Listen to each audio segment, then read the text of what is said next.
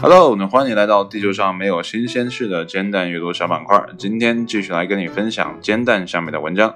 今天这篇文章是译自 s a r a News Twenty Four，由译者 H T T 幺零据成的关系 B I C 发布的。这篇文章发表于二零一九年的十一月二十号的下午三点。文章的标题叫做《在办公室内，日本男性多喜欢姐弟恋》。这样的一个标题呢，不知道有没有跟你想象的不太一样哈？毕竟呢。无论当代的男性还是女性呢，多半会认同哈，就是男性更偏爱找比自己小的女性呢作为自己的异性伴侣。但是呢，这样的一个文章标题呢，可能超乎了很多人的想象范围哈。而且呢，他说的是多数那到底是怎么回事呢？哎，其实我也不太知道这篇文章能不能给出答案。但是呢。我大概看了一下，它是有数据支持的。好了，闲话少叙吧，一起来看一下今天的正文是怎么说的。在日本，办公室恋情呢，并没有受到任何明显的污名化。无论是出于日本社会将职业自豪感和责任感视为极具吸引力的特征，还是该国职员在下班后与同事进行社交活动的常态。都令日本职员很难与工作以外的人相识，因此日本几代人都发现，在工作场所寻找真爱呢是可以接受的。由此可见，在钟表上，Cycle 针对的三千九百零八名二十多岁上班男性所进行的调查当中呢，发现其中近百分之三十的人呢。都在办公室拥有一个情人啊，也就不足为奇了。这个情人呢，他是有啊一个简单的说明的。这里面的百分之十五点一的人呢是拥有女朋友，那剩下的那个百分之十四的人呢是拥有配偶，啊是这样的一个比例。不过呢，令人出乎意料的是呢，与一位年幼或者是同龄的女性相比呢，与一位年长的女同事谈恋爱呢的男性呢要多得多。这些在工作场所拥有女朋友或者是配偶的男性当中呢，有百分之四十一点三的人表示自己的女朋友或者是配偶呢比自己的年龄更大。与此同时呢，只有百分之三十点一的人呢拥有更年轻的女朋友或者是配偶，而只有百分之二十八点六的男性呢拥有与自己同龄的女朋友或者是配偶。此外呢，年龄差距呢也并非只有微弱的差别。那么在 Cycle 询问的这些男性的恋人中呢，啊，比自己大多少时呢？他们表示如下啊。那么一到三岁呢，占到了。啊，这个拥有女性就是比自己年龄大的女性当中的啊，这个百分之四十九点六。那么四到六岁的呢，占了百分之三十点一。那么六到九岁呢，占了百分之十一点九。那么十到十四岁的呢，占到了百分之五点四。而在十五岁以上的这样的一个分类当中呢，啊，占到了百分之三。那么值得一提的是呢，该调查还询问了这些男性因何而被自己的浪漫伴侣所吸引。虽然呢，该数据没有按照这个伴侣的呃较其年长还是年幼进行分类，但成熟呢，在总体的排名上呢，啊排在了第二名。那么我给念一下啊，这个排名都有什么？首先呢是温柔啊，这可能呢是日本男性对于女性的一个普遍的想法吧。那这个占比呢占到了百分之四十二点九啊，这是第一的。那么接下来呢成熟呢啊，大家的认可度呢是百分之四十二点三。那么第三个撒娇呢是百分之三十六点九。那么时尚呢占到了百分之二十六点七啊，智慧呢占到了百分之二十点二。这样的啊一个呃日本男性对于女性啊自己伴侣的啊这样的选择当中啊温柔和成熟啊是站在前面的，可能呢这是为了未来啊生活当中朝夕相处时呢所呃怎么讲准备的吧。啊，毕竟温柔呢，你可能在家里男性嘛，生活的会舒服一点。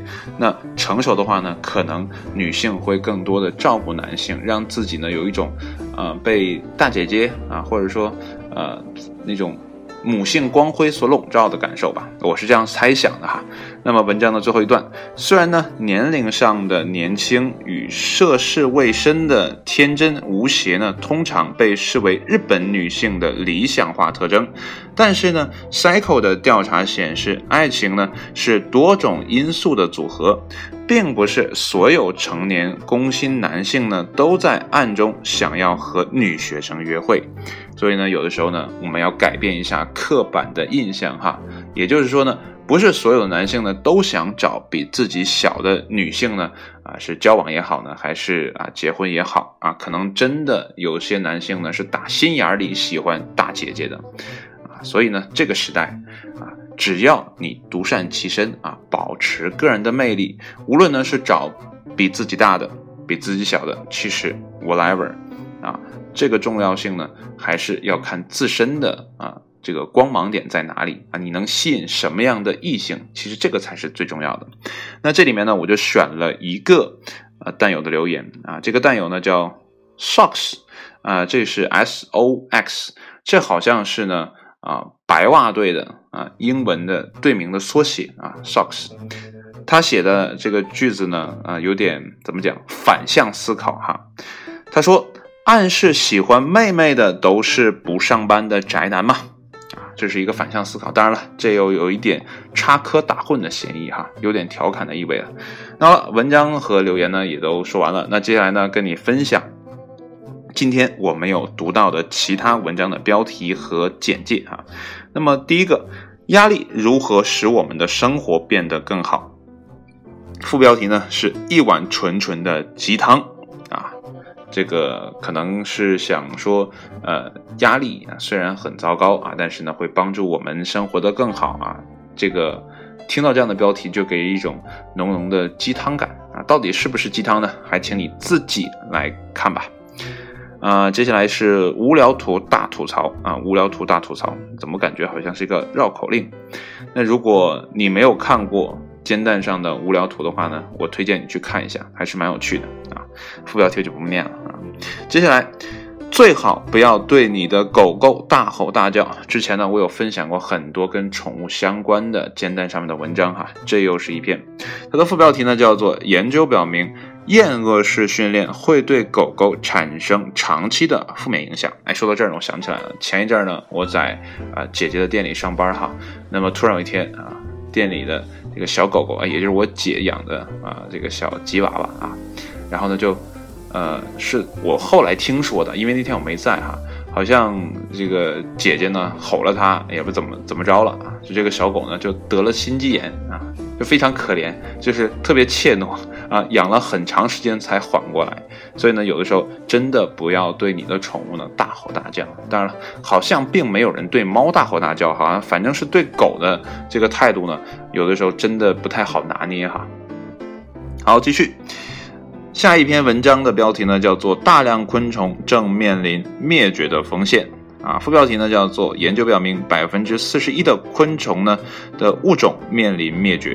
啊，这是个很可怕的事情。之前我有听说哈，有些昆虫呢是在我们自然界为我们啊这个啊怎么讲，就是为自然界呃这个播枝散种吧。这个词我不知道怎么说了啊，有点一时语塞，想不起来了。其实你像啊有些像蚯蚓这这些啊虫子吧。啊，它可能呢会翻动泥土，然后呢让土质呢更加的肥沃。那蜜蜂就更不用说了，会传播花粉，对吧？所以如果这些昆虫通通的都灭绝掉了，也许呢我们自然界呢面慢慢的就变得毫无生机了。啊，这个事情还是要值得注意的。当然了，有些时候会有一些替代方案的出现，但呃自然的还是相对来说呃。更自然吧啊，这个我已经找不到什么词来形容了。接下来啊，生酮饮料是不是生酮饮料啊？有助于抵抗流感啊？什么是生酮饮料？不太了解。副标题呢？生酮饮食啊，不是生酮饮料，是生酮饮食啊。或许呢，又多了一个存在的理由。什么是生酮饮食呢？难道你不想了解一下吗？接下来的文章的标题呢，叫做“人为什么会有左撇子和右撇子之分”。那，如果你也困惑的话呢，可以看一下那么文章的副标题呢，叫做“人类的右撇子占百分之八十五到百分之九十”。那如果你是左撇子的话呢，你应该很庆幸你是那些少部分的人。接下来啊，成长心态对技能的掌握，也许呢并没有什么用。副标题呢，你是否能够迅速掌握新的乐器啊？可能呢主要与你的智力相关。啊，这之前呢，我有听过一些类似于增量思维和存量思维的啊思考。当然了，我也不太知道他说的这个成长心态是不是存量思维的呃类似的形式啊。当然了，我觉得对于一些事物的啊判断的时候，有存量思维啊，在做决策的时候还是很有用的啊。这是我个人的一个感受。好了，接下来呢，那是呃日本人。对于御宅族谈恋爱的看法啊，刚才那篇文章呢说的是办公室恋情，现在呢又转到了御宅族。副标题呢叫被归类为御宅族会带有污名，嗯，什么意思？嗯如果你是御宅族的话呢，不妨读一下啊，或者你想了解御宅族呢，也可以读一下。好了，接下来呢是最后一篇文章，标题呢叫做美国人入睡正变得越来越困难。副标题：美国人的睡眠问题呢，正变得越来越严重了。啊，不知道这里面的影响因素是什么？是手机，还是由于工作压力？啊，到底是什么因素呢？啊，希望你也可以读一下。毕竟呢，我们的呃这个国家发展的脚步呢是越来越快的，我们可能用用不了多长时间吧，会接接上啊，甚至超越美国的那种生活的节奏。那美国所发生的很多事情呢，有可能都会在国内呢，啊进行一次上演。那么提前了解一下啊对方的漏洞，兴许呢我们可以避免一些不必要的风险。好了，今天的。啊，这些标题呢也跟你分享完了。如果呢你感兴趣的话呢，就自己打开煎蛋的网站呢自行阅读一下。相信呢你的阅读速度一定比我朗读的速度呢要快很多。当然了，你也可以选择煎蛋啊这个呃荔枝上的二倍速的播放啊，兴许呢你会听到一个不同的声音啊来给你朗读这些文章。好了，在啊这个。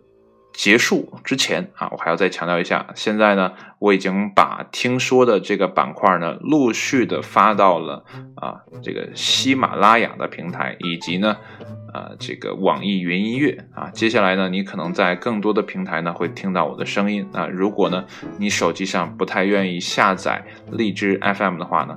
那如果你手机上现在恰好有啊，这个叫做喜马拉雅啊，或者是网易云的话呢，兴许未来你也可以听到我的声音了。那好了，今天呢就到这里，谢谢你的收听，我们下一期节目再见，拜拜。